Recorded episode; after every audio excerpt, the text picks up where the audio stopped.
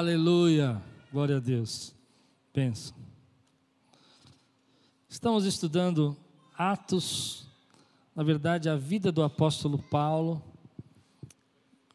Hoje é a quinta mensagem. Nós já falamos sobre o chamado, a maneira como ele se converteu, a, o tempo que ele passou escondido. E hoje nós vamos trazer uma mensagem, uma palavra que é um, um texto que não, não parece tão importante, mas ele é extremamente importante para o Evangelho. Atos capítulo 13. Nós vamos ler o versículo de 1 a 3 e depois nós vamos é, continuar lendo. Mantenha a sua Bíblia aberta para a gente ganhar tempo. Mas em Atos capítulo 13, algo extraordinário vai acontecer. É o momento do chamado de Paulo para as viagens missionárias. É quando Paulo e Barnabé partem para começar a evangelização e dos gentios, onde a igreja começa a criar corpo, se espalhar. E eu estou impressionado com algumas coisas que Deus está falando comigo nesse tempo, na vida de Paulo. Então, hoje de manhã, nós vamos estudar o capítulo 13. Mas à noite a gente vai estudar o 14. Eu vou tentar fazer isso. Eu não sei se eu consigo, porque tem textos muito grandes. Mas eu queria estudar agora é, um capítulo 13, hoje, 14 à noite, 15 semana que vem e 16 ah, e a gente tentar pegar uma boa parte da vida dele. Ah, tem sido para mim uma experiência. Tem abençoado sua vida? Tem abençoado sua vida, a vida do apóstolo Paulo? Atos capítulo 13, versículo 1 a 3 diz assim: Na igreja de Antioquia havia profetas e mestres.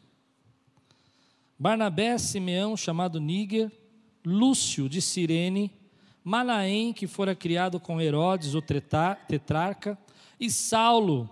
Enquanto adoravam o Senhor e jejuavam, disse o Espírito Santo: Separe-me Barnabé e Saulo para a obra que os tenho chamado. Assim, depois de jejuar e orar, impuseram-lhe as mãos e os enviaram. Vamos orar? Senhor, fala conosco nessa manhã. Eu oro para que cada vida que está aqui, cada pessoa possa receber a tua palavra e a tua graça. Eu oro, Senhor, para que nesse tempo que estamos vivendo, a força que precisamos, o auxílio que necessitamos, venha das tuas mãos para a nossa vida, em nome de Jesus. Amém. Atos 13 vai mostrar para nós, se você não lembra, deixa eu te colocar no texto. Ah, a igreja de Antioquia, ela vai ser uma igreja filha da igreja de Jerusalém, que ninguém sabe como ela surgiu, quem fundou. Isso é, é uma coisa interessante no, em Atos dos Apóstolos, porque o que acontece é que ah, os cristãos estão sendo perseguidos em Jerusalém, eles se espalham, eles chegam em Antioquia, que é uma cidade grande, que é uma cidade rota, onde as pessoas estão passando por ali, de vários lugares, e a igreja surge ali e começa a crescer. E você lembra que Barnabé foi enviado para essa igreja para ajudar a igreja, foi enviado pelos apóstolos para chegar na igreja de Antioquia. Então, ela é a primeira igreja, a igreja mãe, a igreja base dos gentios. Porque até então a igreja está em Jerusalém, a igreja de Jerusalém, cuidada pelos apóstolos, é uma igreja que tem basicamente judeus. Mas aqui em Antioquia são gentios que começam a adorar o Senhor. E Barnabé vai ser o líder dessa igreja. E lembra que quando ele chega lá, ele vê a igreja, ele volta para, ele vai até Tars, pega Paulo e fala: Paulo, vamos comigo para Antioquia, porque lá tem uma grande obra, e eles vão junto para Antioquia, e agora Paulo está lá. Nessa igreja não tem só Paulo, não tem só Barnabé, mas tem profetas e mestres. É a primeira vez no Evangelho que é mencionado esse corpo de Cristo atuando, que é o que a gente ensina muito aqui na igreja para você. Quem faz escola bíblica aqui, quem faz DNA, quem faz escola de voluntários, ouve muito isso, onde que existe um ajuntamento de dons. A Bíblia está dizendo para nós que ali havia um time de peso, gente que era profeta, gente que era mestre, Saulo, Barnabé, todos trabalhando juntos para o reino de Deus. E eles começam a buscar uma direção de Deus, eles começam a orar, e toda vez que você tem uma grande direção, algo que você precisa decidir, aprenda com eles que você precisa jejuar, você precisa orar antes de tomar essa decisão. E eles começam a jejuar e orar, e o Espírito Santo, porque é isso que o livro de Atos quer, quer mostrar para nós, é a atuação do Espírito Santo na vida da igreja, vai impelir esses homens a evangelizar. E eles são separados, eles são enviados a começar a primeira obra, a primeira mission, a viagem missionária do apóstolo Paulo. O que é incrível aqui, o que é sobrenatural nesse texto, é que nós não conseguíamos enxergar ainda essa igreja organizada e nem entender, até quando você lê esses pequenos versículos aqui, que algo que ia mudar o mundo está acontecendo aqui. Nesse chamado deles, nessa invocação, nesse chamado de Deus para a vida deles, eles vão agora ser levados a pregar aos gentios e espalhar a igreja por todo, todo, toda a Ásia Menor. Eles vão levar a igreja posteriormente, não agora, à Europa. E tudo isso vai acontecer porque uma decisão eles tomaram de obedecer e ouvir a voz de Deus. E aqui está um segredo para nós nesse texto. Eles estão juntos buscando direcionamento. E eu fico imaginando que eles não pensavam que essa decisão que eles iam tomar de enviar o evangelho para essas cidades, de sair da cidade, ir para Chipre agora e espalhar o evangelho que chegou na Antioquia por toda a Ásia, ia chegar até nós, e que dois mil anos depois você estaria sentado no Brasil, adorando o Rei dos Reis e Senhor dos Senhores uma decisão tão pequena para eles, talvez, algo que eles não imaginassem que fosse tão grande. Meu querido, às vezes alguma coisa pequena que está acontecendo na tua vida que você não imagina, vai trazer um resultado que você não pode imaginar. Quem pode dizer glória a Deus por isso? Eu não, eu não consigo acreditar que eles pensariam: olha, eu acho que nós vamos sair aqui, vamos para Chipre, vamos pregar e o mundo vai se converter, o mundo nunca mais vai ser o mesmo, não vai ter agora mais ah, esses deuses, não vai ter Zeus, não vai ter mais é, esses deuses gregos, o que vai ter agora é Jesus Cristo, antes e depois porque eles aceitaram o chamado de Deus para a vida deles. Por isso esse texto é muito importante, porque até aquele momento, deixa eu dar esse fundo histórico rapidamente. A igreja de Jerusalém é uma igreja basicamente judaica, né, de cristãos que se converteram do judaísmo, e ela é uma igreja mãe. A igreja de Antioquia agora é uma igreja filha, mas é uma igreja gentil, de pessoas de gentis, eh, pessoas que não são judeus, e elas vão espalhar isso para o mundo inteiro. E é onde nós chegamos, é onde nós estamos hoje, é porque eles aceitaram este chamado. Você pode dizer glória a Deus? E não pense que é fácil isso. Não pense que é fácil. A primeira lição, quero tirar desse texto quatro lições. A primeira lição, muito rápido, é, é que quando a gente olha para a vida de Paulo, eu sempre penso assim, a maioria das pessoas que falam comigo dizem, olha, ah, porque Paulo ele era um grande homem, Paulo ele foi um grande pregador, e foi mesmo, e Paulo ele revolucionou o mundo com a pregação do evangelho. É verdade. Mas tem uma coisa que a gente esquece, é que Paulo não estava sozinho. Desde o texto que eu comecei a ler com vocês semana retrasada, você vê que Barnabé foi muito importante na vida de Paulo. Foi Barnabé que foi apresentar Paulo aos apóstolos que não queriam recebê-lo. Foi Barnabé que disse: Olha, esse camarada se converteu de verdade. Foi Barnabé quando Paulo está escondido lá em Tarso, está lá no anonimato, vai buscá-lo e fala: Vem para Antioquia comigo. É Barnabé agora que vai buscar junto com Paulo a presença e direcionamento de Deus e vai sair na primeira viagem missionária. E aqui está uma lição que eu queria trazer para você e para a minha vida. A gente acha que tem que caminhar sozinho. Tem muita gente que não quer incomodar os outros. Tem muita gente que fala assim: não, eu quero, eu, eu me resolvo, eu não quero dar problema, não quero dar trabalho.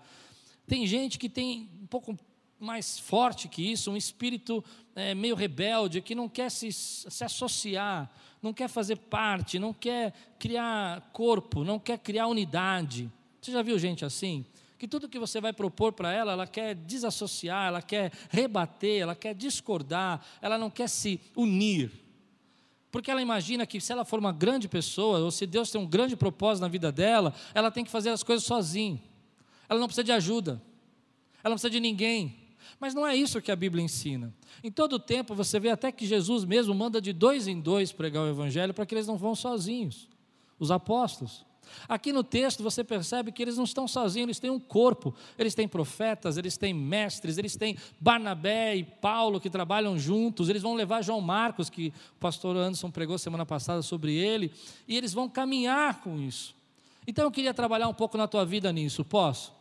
Querido, quebra essa ideia que se você quiser ser uma grande pessoa, um grande sucesso, ter um grande resultado na sua vida, você tem que fazer tudo sozinho. Ninguém faz nada sozinho. Eu não fiz esse ministério sozinho. Se não tivesse os pastores comigo, pastora Débora, pastora Anderson, a pastora Lupe, se não tivesse aqui os irmãos que começaram esse ministério comigo, que já estão aqui há 25 anos, e estão vários, não dá para citar, mas tem mais de 50 que estão comigo há mais de 20 anos, pelo menos, meu querido, não existiria essa igreja.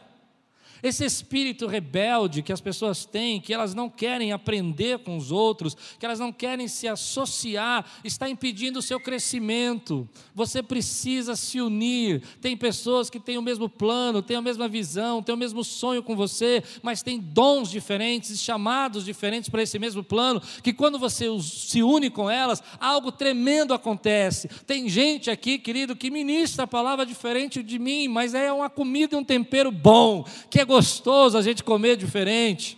Quem pode dizer amém por isso, querido? E a gente tem gente que está na igreja, ela não se submete, ela não se une, ela não se liga. A igreja não é para isso. A igreja é para quando você recebe ministrações de dons diferentes. Há profetas aqui no nosso meio, há, há, ministros aqui no nosso meio, há ministros de louvor, há intercessores, há mestres. Ou, oh, isso é o corpo de Deus. Mas eu quero falar um pouquinho dessas pessoas que não conseguem se associar. E elas têm na sua mentalidade que elas têm que resolver o seu problema sozinho. Essa luta você não pode enfrentar sozinho, você tem que enfrentar e ter os seus companheiros de viagem. Diga comigo, Deus está enviando meu, meus companheiros de viagem. Aqueles que vão lutar comigo, aqueles que vão guerrear comigo, aqueles que vão enfrentar essa batalha comigo. Ah, e por que, que você precisa dessas pessoas? Porque você não sabe o que ainda você não sabe. Eu sei que quando eu falasse isso, todo mundo ia rir de mim, mas eu quero que você repita comigo. Eu não sei o que ainda eu não sei. Eu não sei se dá para entender essa frase. Não, vou te explicar. Tem coisas que você não sabe que não sabe. E aí você tem um companheiro de viagem, ele vai chegar para você e falar assim: você não sabe disso, mas você está fazendo isso. Você fala, eu? Eu nunca fiz isso. Já fez isso alguma vez? Alguma vez a sua esposa chegou para você e falou assim: Você está muito arrogante. E você disse: Não. Porque você não sabe o que você não sabe. É muito difícil você estar no momento da tua vida que você não sabe o que você precisa aprender para mudar. É muito difícil você querer crescer e avançar sem que tenha alguém do seu lado que possa mostrar para você algumas coisas que você não consegue enxergar. Por isso você não pode caminhar sozinho. Por isso pessoas que cresceram, a gente tem uma ideia que ele chegou sozinho, mas a gente não enxerga que por trás dele Deus pôs treinadores, Deus pôs professores, Deus pôs mestres, Deus pôs pessoas que ao redor deles trocaram ideias, mostraram aquilo que ele não sabia.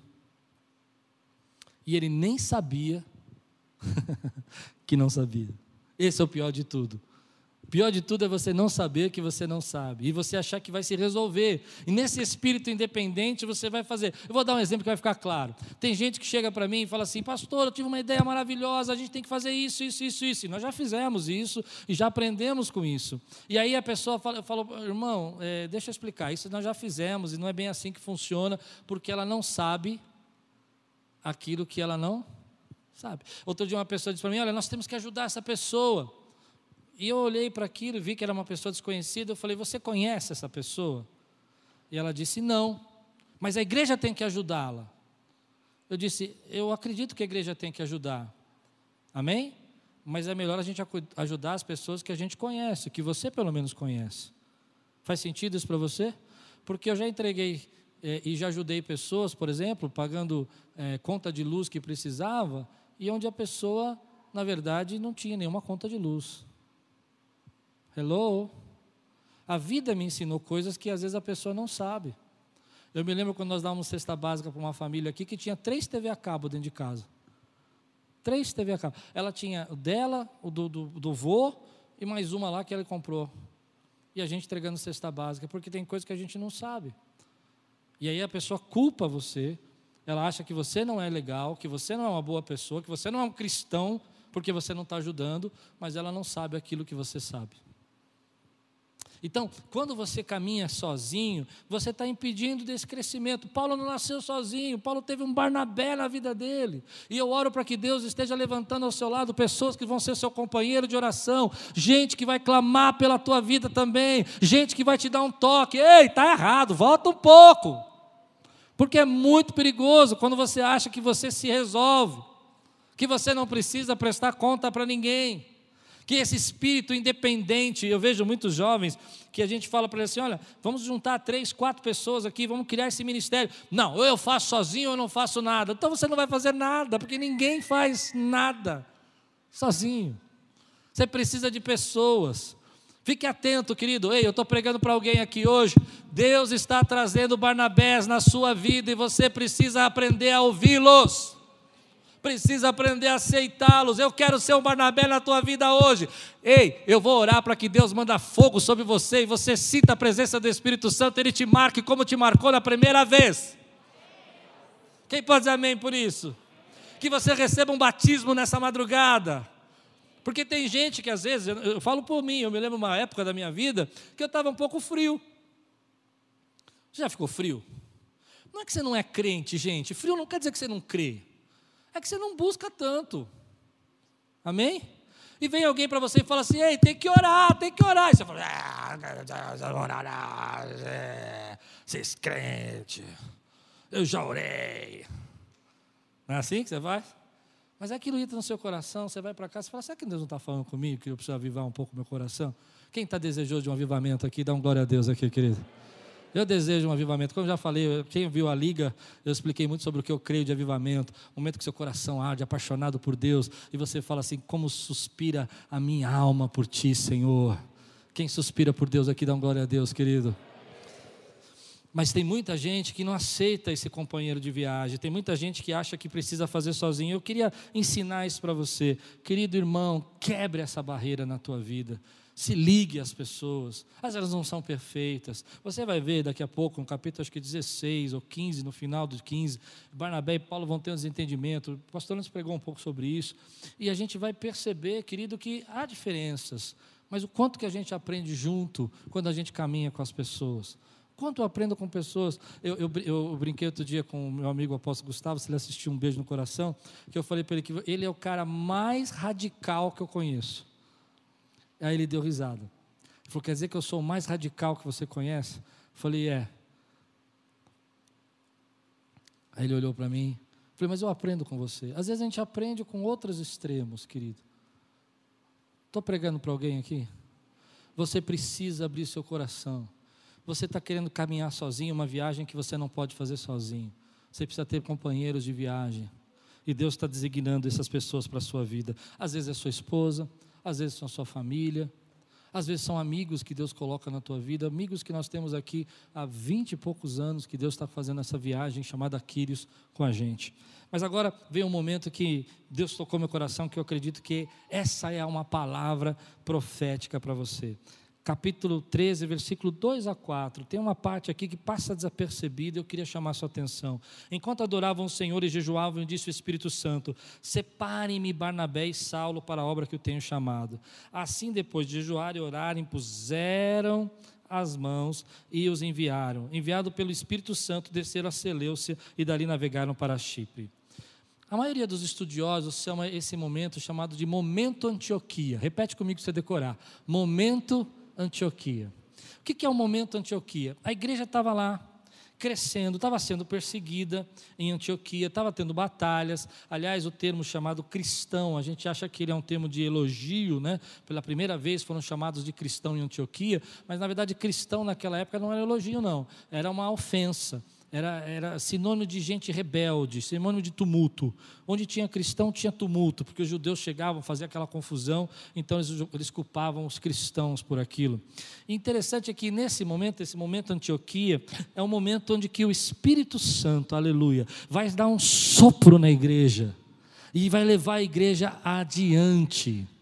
É um momento lindo onde eles estão orando e buscando a presença de Deus e querendo que Deus faça algo na vida deles. E eles acham que eles já chegaram no máximo, já saíram de Jerusalém, eles já chegaram em Antioquia, a igreja está crescendo, mas Deus fala: Ei, eu tenho algo para fazer e eu vou soprar o vento do meu espírito na tua vida e vou começar um momento novo, um momento de evangelização, um momento onde vocês vão mudar o mundo. O momento de Antioquia é o momento onde a igreja vai então para fora e ela começa a ser uma igreja também para os gentios de forma ativa e prática. Você vai ver no capítulo 15, quando a gente estudar semana que vem, a briga que isso vai causar. Mas nesse momento, querido, é muito importante, porque algo novo está acontecendo. E eu tenho algo para falar para você. Eu tenho algo no meu coração. Eu creio que nós estamos aqui pertos, pertos de um momento onde a igreja precisa orar, a igreja precisa jejuar. Pastora Débora põe os intercessores para orar, porque Deus está trazendo um vento, um momento de Antioquia, um sopro, um renovo de avivamento nas nossas vidas.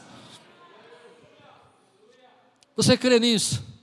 Esse momento é o momento onde a igreja foi levantada. Aqueles homens talvez nunca imaginaram que eles saindo para pregar para Chipre, que era a cidade natal de Barnabé, eles iam começar uma revolução o mundo não seria mais o mesmo. Pois bem, momento de Antioquia é quando Deus fala algo para você que implica uma grande mudança, implica uma mudança de vida, uma mudança de estratégia, uma mudança de prática, de conduta, mas que vai mudar o teu mundo e vai mudar o mundo das pessoas que estão ao seu redor. Deus tem esse momento na tua vida, você crê, meu irmão?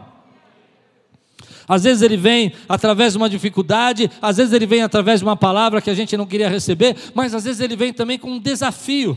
Não pense que essa mudança era fácil de ser enfrentada. Aquilo que Deus estava pedindo para eles, você estudar comigo hoje à noite, convido você a estudar capítulo 14 hoje à noite, que é lindo. Você vai ver que Paulo, quando sai, você acha que ele vai fazer como Pedro, ele vai pregar e 3 mil pessoas vão se converter, mas na verdade ele vai ser apedrejado no capítulo 14, porque o momento de Antioquia é um momento difícil. Eles vão viajar 20 mil quilômetros ao todo nas suas três viagens a pé. Não é como eu ir para algum lugar pregar para uma igreja perseguida, onde tem uma igreja me esperando, um carro desse, eu entro, escondo a Bíblia, hello? E vou de carro. Não, estrada. Olha o que Paulo descreveu das viagens dele, ó.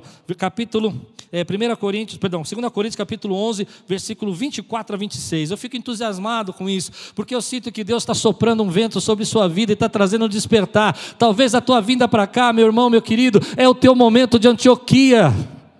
Talvez Deus te tirou do lugar onde Ele te tirou, porque Ele queria começar algo novo na tua vida. Quem pode dizer amém? E aí você não pode parar o processo. Olha o que acontece aqui. Paulo diz aqui em 2 Coríntios capítulo 11, versículo 24 a 26, cinco vezes recebido os judeus, cinco vezes esse homem foi chicoteado, 39 açoites. Esse chicote, pessoal, 39, uma, duas, três, quatro, cinco, vou dizer para você, eles não chicoteavam assim, tipo, bateu, assopra, não. Cinco vezes. O chamado que Deus deu para a vida dele veio seguido de tudo isso. Três vezes foi golpeado com varas. Quem aguenta essa palavra? A gente olha aquele momento e você fala, bom, Paulo está lá, pregando em Antioquia, e de repente ele aceita um chamado de Deus, entende? Ele vai começar a pregar e você começa a pensar: uau, Paulo foi um cara incrível, Paulo mudou o mundo, Paulo pregou o evangelho do Senhor e evangelizou uma nação, o mundo praticamente antigo. Mas você não esquece que ele foi predejado cinco, ele foi chocoteado cinco vezes, ele foi três vezes foi golpeado com varas. Pegavam uma pessoa, pegavam aquelas varas e batiam na pessoa, rasgavam as costas dela. Hoje à noite nós vamos estudar esse texto. Uma vez apedrejado, ele, quando, Atos Apóstolos conta quando ele foi apedrejado, capítulo 14. Três vezes sofri naufrágio. Afundou, irmão. Naufragou. Eu não sei qual é a área da tua vida, depois que você achou ser tão chamado com Deus, e aí algumas coisas começam a ficar difíceis para você, e naufrago, e você acha que Deus te abandonou. Não te abandonou, você ainda está no momento de Deus soprar o vento sobre você. E aí diz a palavra de Deus: viajando de uma parte a outra, perdão, passei uma noite e um dia exposto à fúria do mar. Estive continuamente viajando de uma parte a outra, enfrentei perigos nos rios, perigos dos assaltantes, perigos dos meus compatriotas, perigos dos gentios, perigos na cidade, perigos no deserto, perigos no mar e perigos dos falsos irmãos. Tá bom para você? Esse momento de Antioquia é aquilo que eu preguei no começo desse ano, no final do ano passado, que é o flashpoint da nossa vida, um ponto de ignição. Já ouviu essa mensagem? Onde Deus acende ali a chama e começa a queimar. Ele acende uma chama na tua vida. Ele, ele começa a dizer para você: comecei um tempo novo. Implica mudança, implica você correr riscos, implica você acreditar naquilo que você não imagina que Deus pode fazer, implica você sair da sua zona de conforto e falar: Deus pode fazer comigo aquilo que o Senhor quiser fazer. Eu aceito a mudança. Eu olhando para esse texto, me lembrei em alguns momentos de Antioquia que essa igreja passou. Um deles que foi muito importante foi o começo dessa igreja.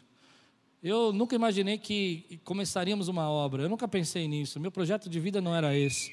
Meu projeto de vida era ser um pastor auxiliar e continuar minha carreira profissional. Mas Deus tinha um chamado diferente para mim. Deus tinha um momento de Antioquia na minha vida. E eu me lembro que quando nós começamos essa igreja, e quantas lutas nós passamos, e quantas vezes nós naufragamos, e quantos problemas financeiros nós já tivemos. Mas isso não quer dizer que Deus não soprou o vento sobre você. Quem pode dizer amém por isso, querido? Mas recentemente nós tivemos um momento de Antioquia de novo. Nós estávamos acomodados no nosso prédio do outro lado, estava tudo bem, aluguel pago, conta paga, e de repente Deus fala: pula o muro, aluga o prédio do lado, quebra o muro, arrebenta esse muro e faz uma igreja só. E, e, e, e a gente fala: aí Deus, a luta é grande, o prédio é destruído, tem que ter um monte de coisa para fazer isso, um monte de documento, um monte de burocracia. Não é só a reforma. Mas Deus estava soprando o vento dele, ele nos trouxe até aqui. Não foi fácil. Por isso eu quero dizer para você que Deus tem um momento de Antioquia na tua vida hoje. Talvez você já esteja nesse momento, querido, e você nem percebeu. Assim como os apóstolos não sabiam que estavam sendo levados para uma coisa que ia mudar o mundo, talvez você nem percebeu que Deus te trouxe para cá e já começou o momento de soprar na sua vida algo novo. Quem pode dizer glória a Deus por isso, querido? Eu não sei se você consegue lembrar na sua vida momentos onde Deus falou para você: eu vou lhe dar uma nova direção, eu vou lhe dar um novo rumo, eu vou lhe dar uma nova atitude, uma nova mudança. Que você fala: meu Deus, mas eu não entendo porque aqui está tá bom. E Deus fala para você: mas eu tenho algo maior para fazer. Você recebe essa palavra na tua vida, querido. Recebe essa liderança do Espírito, esse chamado do Espírito. Às vezes, querido, isso acontece na nossa casa. A gente não tem todas as respostas, a gente não sabe porque a gente está naquela fase, mas na verdade ela ainda é um sopro do Espírito Santo. E as coisas começaram a ser levadas por Deus para essa direção na tua vida. Então não pare o processo. Continue buscando, continue orando, continue deixando Deus falar com você, continue Deus faz, permitindo que Deus sopre a direção para a tua vida. Eu tenho algo no meu coração que eu vou falar nessa manhã com toda humildade, querido, com todo respeito. Estou orando para que venha um sopro novo sobre nós e para que quantidade de líderes, pastores, ministros, diáconos e pessoas que vieram para cá e se converteram aqui sejam levantadas em autoridade e impactem milhares de pessoas. O seu ministério vai mudar, ele vai entrar numa nova dimensão, a sua autoridade vai mudar, porque Deus começou um momento novo na tua vida. Portas que você não acessava, você começa a acessar. Gente que não conseguia, que você não conhecia, vai, você vai conhecer, você vai ver no texto, e Deus vai te usar para transformar transformação dessas pessoas. Quem recebe essa palavra, diga amém. Sela comigo essa palavra na sua vida, meu irmão. Diga amém. Aleluia. Esse é o momento que eu oro. Eu tenho orado para Deus. Eu falei isso aqui no culto de quinta-feira. Eu tenho pedido para Deus essa visão maior. A nossa visão tem que ser maior. Ela tem que enxergar aquilo que a gente não enxerga. Deus estava enxergando o mundo, ele estava enxergando ainda Antioquia. Deus estava enxergando que o Evangelho ia chegar até nós, e nós estava, ele estava enxergando ali a igreja. E Deus fala: agora é tempo de separar esses homens, enviar para o chamado que eu tenho para a vida deles. Quantos aqui tem um, já tem na sua mente o um momento de Antioquia que você passou na sua vida? Levante a mão, quero ver você. Aleluia. Deus guiou você. Você não sabia de tudo, você passou por momentos difíceis, teve momentos que você achou que estava errado, mas Deus guiou você e Ele vai continuar guiando a tua vida. Se você crê, dá um glória a Deus, salta aquele grito do pulmão, fala: Deus é bom. Deus é bom. Momentos que Deus prepara para a nossa vida, que a gente olha e fala: Senhor, obrigado. Eu sinto que Deus tem isso para nós. É, mas olha o que vai acontecer no capítulo, versículo 4 a 12. Mesmo que você não entenda, continue obedecendo. Mesmo sem resposta, siga a direção do Espírito. Versículo 4, de novo, Lucas diz: enviados pelo Espírito Santo. Ele está dizendo que nada disso foi um acaso, nada disso foi pensamento humano, nada disso foi plano, isso foi enviado, eles foram levados, eles foram guiados. Viu quantas vezes ele fala do Espírito Santo só nesses versículos? Porque ele está querendo dizer algo para nós. Ele está dizendo: olha, ainda que você não saiba, o Espírito Santo está guiando você. Desceram a Seleucia e dali navegaram para Chipre. Chipre é a cidade natal de, de, de, Barnabé. É bem provável que eles começaram esse ministério ali, porque Barnabé conhecesse algumas pessoas. Chegando a Salamina, proclamaram a palavra de Deus nas sinagogas judaicas. Essa era outra prática do, do, ministério de Paulo. Ele acreditava que primeiro tinha que pregar o evangelho para os judeus, para depois pregar para os gentios. Então, todas as vezes que ele chegava numa cidade, ele procurava uma sinagoga e pregava nessa sinagoga. João estava com eles. João é aquele que o pastor, pastor Anderson falou semana passada sobre João Marcos, né? Estava com eles. Ah, como auxiliar. Viajaram por toda a ilha até que chegaram a Pafos Ali encontraram um judeu. Agora perceba essa, essa dica que Lucas está dando para nós. Ali encontraram um judeu chamado Bar Jesus. A palavra bar no hebraico significa filho. Filho. Bar Jesus então quer dizer filho de Jesus. Por isso que Bar Rabás quer dizer filho de ninguém. Entende isso?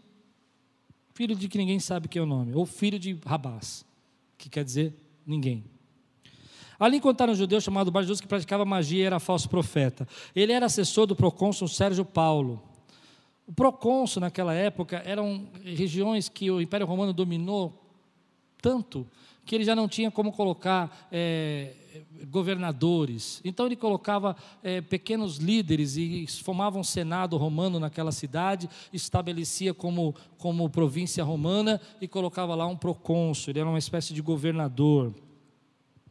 Ah, sendo um homem culto, mandou chamar Barnabé e Saulo porque queria ouvir a palavra de Deus. Mas Elimas, o mágico, é isso o significado do seu nome, opôs-se a eles e tentava desviar da fé o procônsul. Então Saulo, também chamado Paulo, cheio do Espírito Santo, olhou firmemente para Elimas e disse: Filho do diabo, inimigo de tudo que é justo, você está a perverter os retos caminhos do Senhor. Vou fazer uma pergunta: você já teve vontade de chamar alguém de filho do diabo? Não, não pode, gente, não pode, tá? mas dá vontade às vezes, né? Você já encontrou algum bar Jesus na sua vida, um Elimas? Vou pregar disso daqui a pouco. Peraí. Vamos lá. Você está cheio de espécie de engano e maldade quando vai para ele perverter os retos caminhos do Senhor. Saiba agora que a mão do Senhor está contra você e você ficará cego, incapaz de ver a luz do sol durante algum tempo. Imediatamente viera sobre ele névoa, escuridão e ele tateando procurava quem o guiasse pela mão. O procurso, vendo o que havia acontecido, creu profundamente, impressionado com o ensino do Senhor. É interessante que logo no primeiro início da viagem, você não vê grande salvação, você não vê grande resultado, você vê oposição. Você vê algo que é estranho para o evangelho, que é um judeu mágico, falso profeta. Parece que eles estão querendo mostrar para nós que a batalha agora é diferente. Agora o mundo mudou já não é mais os judeus apenas, mas eles são judeus, eles são mágicos, eles são falsos profetas e eles são enviados pelo diabo para impedir a pregação do evangelho. Mas a lição que eu quero tirar desse texto é que às vezes nós vivemos momentos na nossa vida de oposição. E quando você passa por oposição, você começa a pensar que ah, o significado dessa oposição é que você não está fazendo o que deveria fazer, que você não deve estar fazendo o que é o certo, que Deus não está com você, e às vezes não significa aquilo que você pensa que significa. Eu vou explicar. Eu sei que hoje eu estou bem cheio de frases diferentes, mas o, tem gente que dá um significado para as coisas que às vezes não significa. Porque a oposição se levantou, você acha que Deus te deixou. Porque você passou uma fase da sua vida difícil, você acha que Deus não estava com você no processo, ou que o seu chamado não era real. Eu vejo muitos pastores, muitos líderes desistindo do seu chamado por causa da oposição, porque gente critica. Eu, já, eu lembro que, que uma pessoa aqui da nossa igreja estava ministrando uma vez, e quando ela saiu da ministração, alguém chegou para ela e disse: Olha, você não, não serve para isso, eu não gosto da sua ministração, alguma coisa assim. E ela chegou para mim e disse assim: Olha, nunca mais vou ministrar. Eu não vou ministrar porque as pessoas não gostam. E eu disse: Mas quantas pessoas falaram para você que não gosta? Ela disse: Uma. E quantas falaram que gosta? Várias. Mas a pessoa que falou para ela deu um significado para a ministração dela que não era aquilo que significava para ninguém.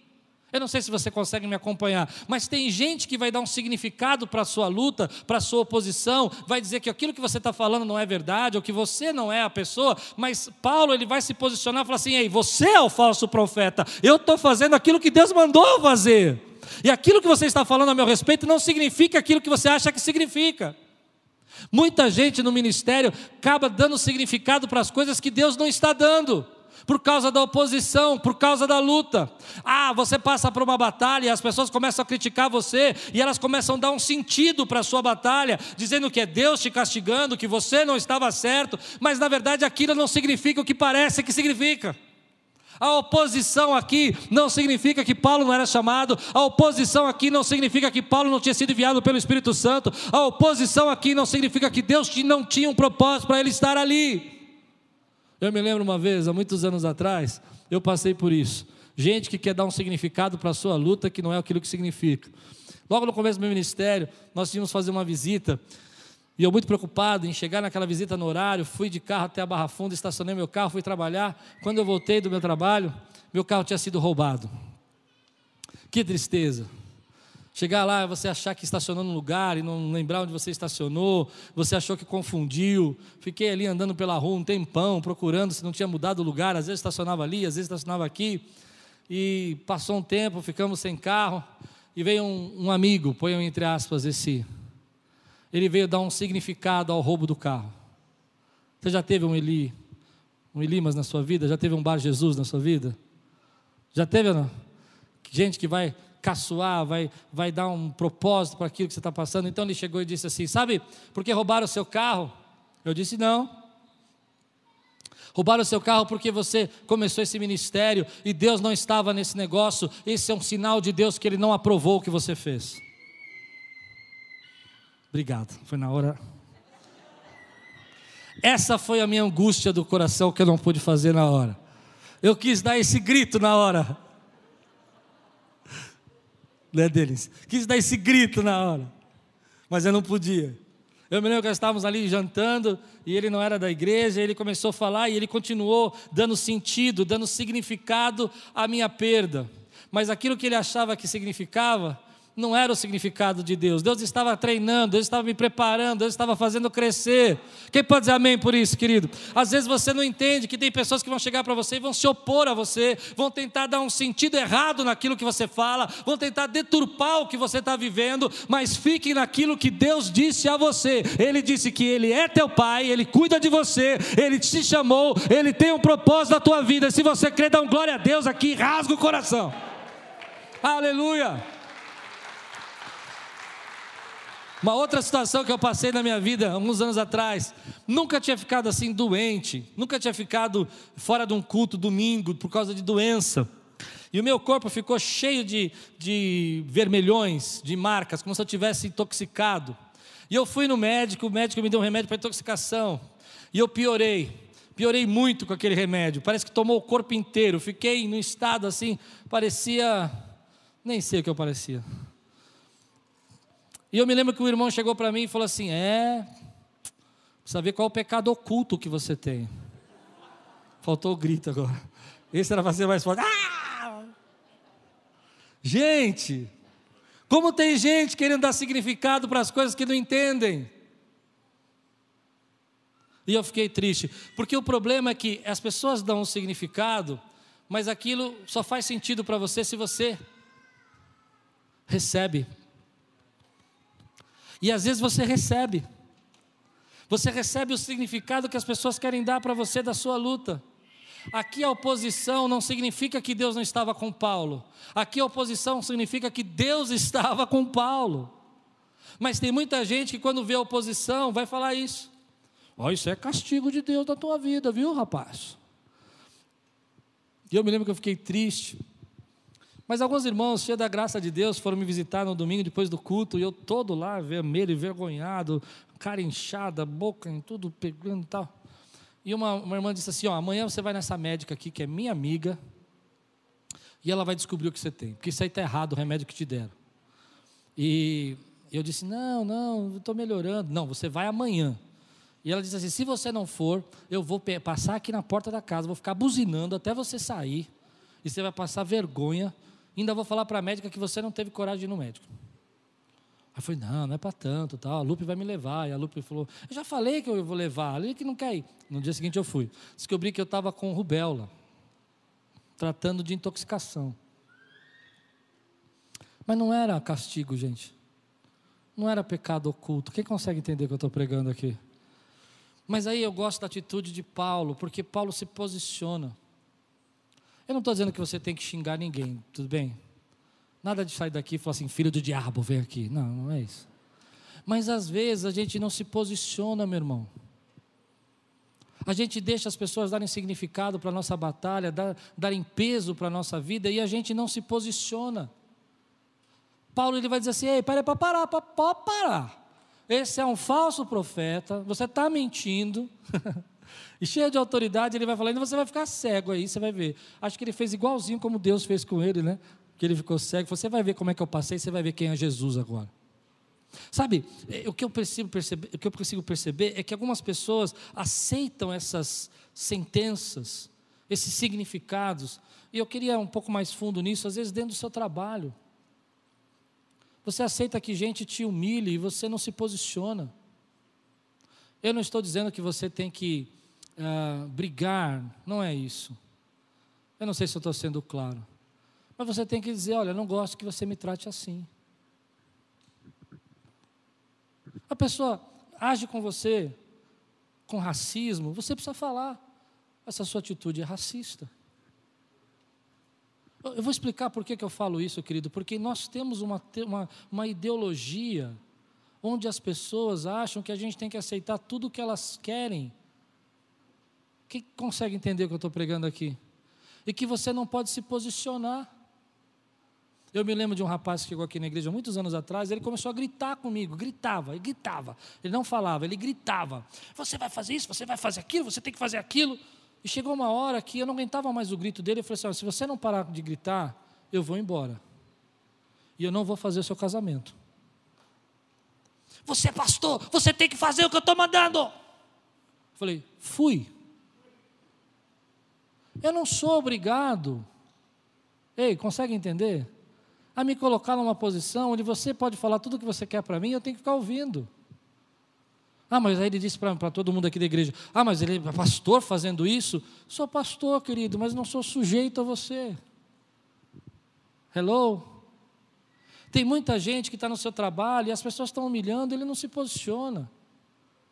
Tem muita gente que às vezes está num, num, relacionamento né, e a pessoa fala alguma coisa grossa para ela na igreja. Eu não estou dizendo que você tem que ser grossa de volta. Seja franco. Fale, não gostei. Qual é o problema? essa piada não é legal para mim.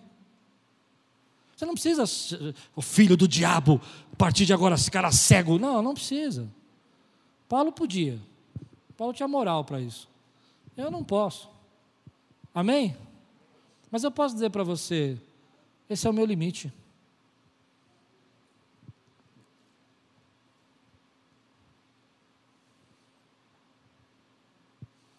Eu posso dizer para você coisas como assim, e daí? Tão simples assim, sabe? E daí que você está falando isso? Muita gente acha que precisa se sujeitar a essa opressão. Ah, eu não quero confusão, eu não quero briga. Claro, ninguém quer briga, ninguém quer confusão. Mas você precisa ter posicionamento. E escute o que eu vou dizer para você: principalmente posicionamento espiritual. Essa batalha não era uma batalha só física, era uma batalha espiritual. Você crê que tem batalhas espirituais? Muitas igrejas hoje não pregam sobre isso. Mas eu quero pregar para você: existem sim batalhas espirituais. Quando você vai na direção do que Deus quer para a tua vida, quando você começa a se propor a fazer o que Deus chamou você para fazer, quando você começa a correr os riscos da mudança que Deus quer que você tenha, ah, o inimigo se levanta sim. Quando eu comecei a pregar, eu me lembro que quando eu comecei a pastorear, tudo acontecia no domingo. Tudo. Caía a geladeira, o chuveiro estourou na minha cabeça.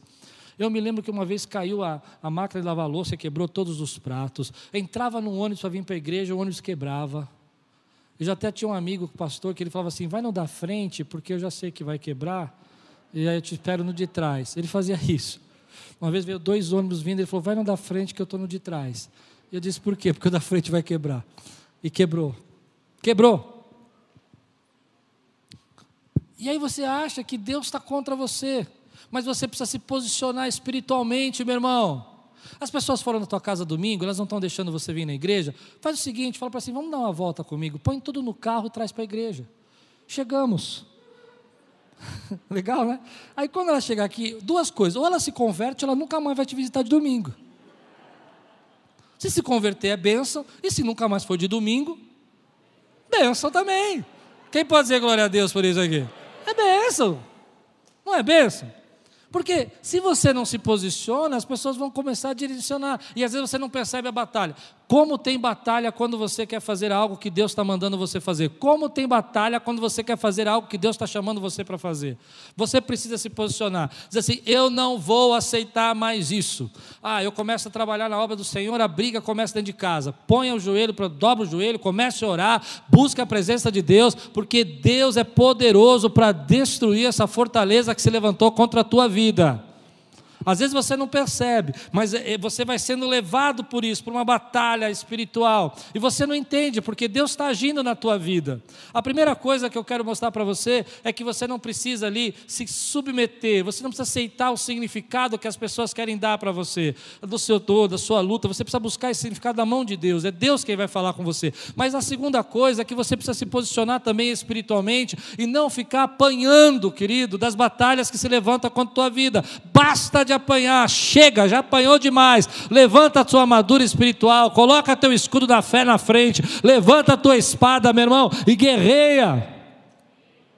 Talvez Paulo estivesse fazendo uma referência aqui nessa experiência, talvez em Efésios, ele lembrando disso, ele disse assim: Olha, ah, você precisa entender, revestivos de toda a armadura de Deus, pela qual você pode apagar os dados inflamados do maligno. Talvez ele estivesse pensando, não sei, embaixo Jesus. Aquelas palavras que ele falou, as ofensas que ele disse, alguns estudiosos, eu fiquei procurando para saber quem era esse camarada, mas muitos não sabem, não tem uma, uma coisa muito clara. Mas uma coisa me chamou a atenção: alguns acreditam que quando Paulo falava, ele fazia piadas, zombava da frase. A ideia que parece que o texto nos dá é que enquanto, é, como por exemplo, eu digo para você, você tem uma armadura, armadura, armadura, é armadura, armadura, você pensa, sabe essas coisas? E eu vou dizer uma coisa, isso acontece dentro da igreja. Hum, preguei. Hoje eu, falei que eu gosto de vir de férias por causa disso. Você está na igreja, que Deus está falando com você, toca o teu WhatsApp, repreende, fala, sai daqui, Satanás. Não, desliga. Porque às vezes você está sendo roubado de uma palavra que Deus está dando. Eu vejo gente, às vezes, que estão aqui, não estou reclamando, estou ensinando. Às vezes você está aqui, querido, a palavra de Deus está vindo no teu coração, está tocando, chega uma pessoa começa a querer bater papo. Ai, você viu o que saiu no jornal? Você está perdendo. Você não entende que isso é uma batalha espiritual. Que você está atrapalhando as pessoas que estão ao seu redor. Posso aproveitar esse momento? Amém? Que tem gente que quer ouvir e está ouvindo o que você fala e não o que eu estou falando. E o que eu estou falando é o que Deus quer falar com ela e não o que você fala. E você está dando um significado para esse lugar que não é aquilo que significa.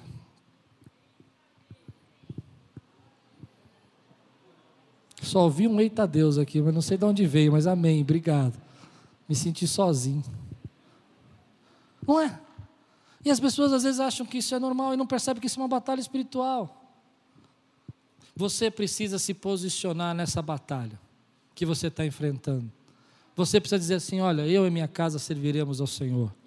Essas brigas que estão acontecendo em casa vão parar agora, porque eu sou guerreiro, eu sou guerreira, e a minha casa está blindada pela presença de Deus essas fofocas, essas palavras que estão chegando na minha vida, que estão tentando dar um significado para minha família que não é o que ela significa. Eu vou parar isso agora em nome de Jesus. Eu vou chegar no meu trabalho, eu vou trabalhar, não vou ser grosso, não vou ser é, irado, mas eu vou ser pontual, assertivo. Vou dizer: não quero participar dessa piada. Acho essa piada muito ofensiva. Ah, mas você é muito bom. Obrigado. Você não perdeu nada. Você não perdeu nada. Deus está usando você para enfrentar essas batalhas em nome de Jesus. Sabe o que o Espírito Santo toca meu coração para dizer? Ei, deixa o vento do Espírito te soprar e te levar para Antioquia. Deixa Deus te mostrar, querido, que você tem essa autoridade. Em Antioquia tem batalhas que você não conhece, mas mesmo assim você está revestido com o poder de Deus para enfrentar todas as batalhas que se levantam na sua vida. Se você crê, diga glória a Deus. Por isso recebe essa palavra, recebe no teu coração. Mas olha o que, o que vai acontecer aqui. Vou correr um pouco, vou terminar agora. Vai acontecer assim. Quando Paulo, versículo, perdão, vou pular, 42 a 52. Então Paulo saíram para uma outra cidade, essa o procônsul se converteu. Mas na próxima cidade também não foi fácil. Eles tiveram uma rejeição enorme. Diferente de Pedro, que prega e 3 mil almas se convertem, Paulo não vai ter esse momento. O que vai acontecer aqui no versículo 42? Aguenta mais cinco minutos? Olha o que diz: quando Paulo e Barnabé estavam saindo da sinagoga, povos, o povo convidou para falar mais a respeito dessas coisas no sábado seguinte. Despedida a congregação, muitos dos judeus e estrangeiros piedosos convertidos ao judaísmo seguiram Paulo e Barnabé. Estes conversaram com eles, recomendando-lhes que constituíssem na graça de Deus. No sábado seguinte, Quase toda a cidade se reuniu para ouvir a palavra do Senhor. Quando os judeus, judeus daquela sinagoga, viram a multidão, ficaram cheios de inveja. Eles não gostaram daquilo que Deus estava fazendo. E blasfemando, contradizendo o que Paulo estava dizendo. Então Paulo e Barnabé responderam corajosamente. Note isso. Paulo vai então para os judeus, a cidade toda reunida ouvindo o evangelho, a igreja está sendo levantada aos gentios. Ele vai aos judeus e fala assim: Olha, deixa eu dizer uma coisa para vocês, vocês precisam saber disso. Era necessário anunciar primeiro a vocês, aos judeus, a palavra de Deus. Uma vez que, guarde essa palavra, rejeitam, que a rejeitam e não se julgam dignos da vida eterna, agora nós voltamos para os gentios, pois assim o Senhor nos ordenou. Eu fiz de você luz para os gentios, para que você leve salvação até os confins da terra. Ouvindo isso, os judeus estavam com inveja. Os gentios alegraram-se e bendizeram a palavra do Senhor e creram todos que haviam sido designados para a vida eterna. A palavra do Senhor se espalhava por toda a região, mas os judeus incitaram as mulheres religiosas de elevada posição e os principais da cidade, e provocando perseguição contra Paulo e Barnabé, os expulsaram do seu território. Estes sacudiram o pó dos seus pés em protesto contra eles e foram para Ícono. Os discípulos continuavam cheios de alegria e do Espírito Santo. É interessante que logo no segundo momento, Paulo vai enfrentar uma grande, grande evangelismo, a cidade toda se convertendo, mas ele vai sofrer a rejeição dos judeus. E os judeus vão rejeitar completamente aquilo que ele está falando. E é interessante porque eu gosto de falar sobre isso, porque nesse momento que Deus permite que eles sejam rejeitados, é o momento que Paulo se levanta os olhos e começa a olhar para fora.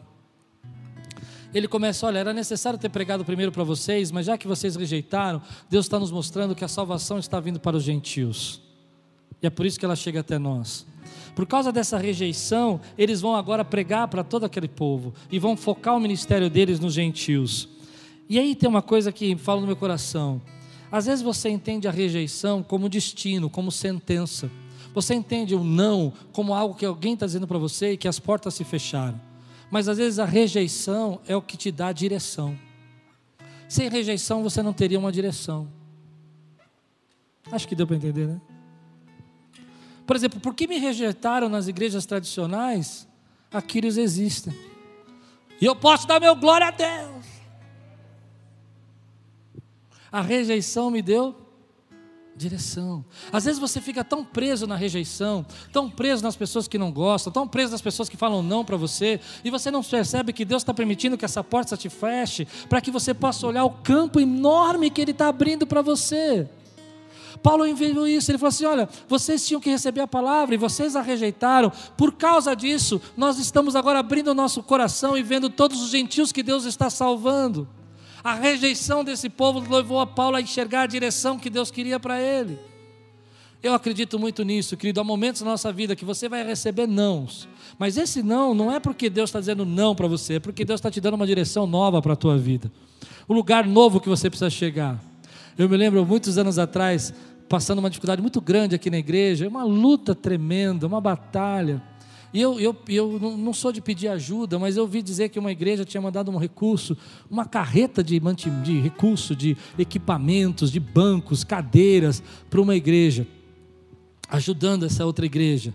E eu liguei para aquela pessoa e falei assim: Olha, nós estamos aqui em São Paulo, na Lapa, a gente precisa de ajuda e nós estamos numa fase muito difícil. Estava meio desesperado, eu acho. E a pessoa disse assim para mim: Se você fosse da nossa denominação, a gente até ajudaria. Para dar um pouco mais de peso, a pessoa me conhecia. Eu fiquei tão triste porque aquela rejeição machucou meu coração. Mas na verdade a rejeição estava me dando direção. Há coisas que não iam ser aprendidas naquela carreta, mas que Deus queria me ensinar de outra maneira na minha vida. Quem pode dizer glória a Deus por isso, querido?